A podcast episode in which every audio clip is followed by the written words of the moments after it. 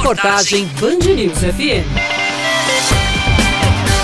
Ter que transformar a sala de casa em home office foi a realidade de muitos trabalhadores durante a quarentena. A produtora de conteúdo Mariana Dantas conta que a mudança de rotina, que no início causou estranheza, ficou mais interessante a cada dia da pandemia. Ela conta que conseguiu se adaptar muito bem a essa nova forma de trabalho, mas para conseguir organizar os horários, ela teve que ter disciplina. Ajustar o trabalho para casa envolve, além de uma mudança que envolve disciplina, também faz com que você precise adaptar o seu espaço físico, ou seja, minimamente uma mesa, uma cadeira, toda a parte de ergonomia para que você possa trabalhar com conforto e com segurança para o seu corpo e para o desenvolvimento da sua mente, né, do seu trabalho propriamente dito. Então, quem mora com você, quem convive com você, tem que ter o discernimento de que você está em um horário de trabalho então, as interrupções têm que ser mínimas. Empresas de diferentes segmentos tiveram que mandar seus funcionários para casa, onde passaram a trabalhar em escritórios no lar.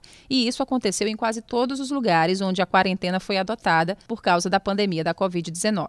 Faz pouco mais de cinco meses que a agência de publicidade dirigida pelo Álvaro Rezende está vazia. Os dez funcionários da empresa estão em regime de home office. Entraram em cena o celular, o computador, o telefone e, mesmo assim, a agência, nesse período, cresceu o número de contratos em 25%. Agora, vendo que deu certo, Álvaro estuda até manter o trabalho em casa, mesmo com o fim do isolamento social. Ele conta que isso é positivo não apenas para a vida particular dele, mas para a saúde financeira da empresa. Nós conseguimos diminuir alguns custos, né?